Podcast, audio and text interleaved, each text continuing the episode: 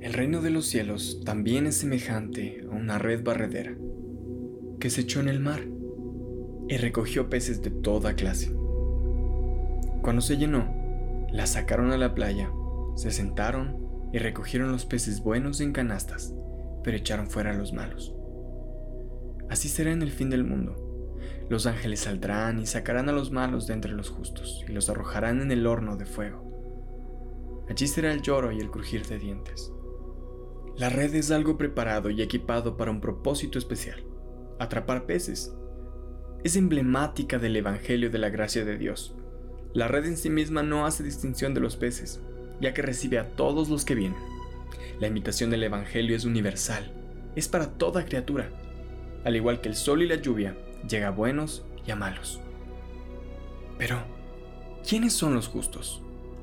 El apóstol Pablo en Romanos 5, del 1 al 2, aclara que somos justificados por la fe y tenemos paz para con Dios por medio de nuestro Señor Jesucristo, por medio de quien también hemos obtenido entrada por la fe a esta gracia de la cual estamos firmes y nos gloriamos en la esperanza de la gloria de Dios.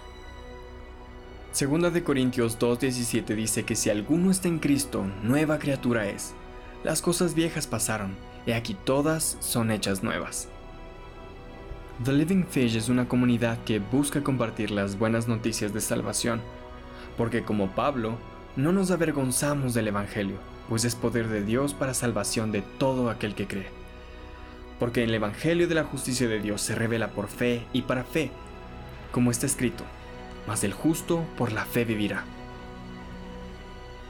En Cristo no hay distinción, todos somos iguales delante de los ojos de Dios por su magnífica obra y redención. Los que creen en Cristo son llamados justos, puesto que no hay ninguna condenación para aquellos que en Él están.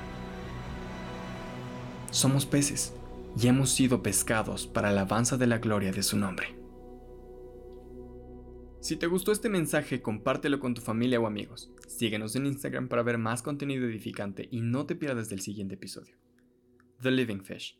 Vivos para su gloria.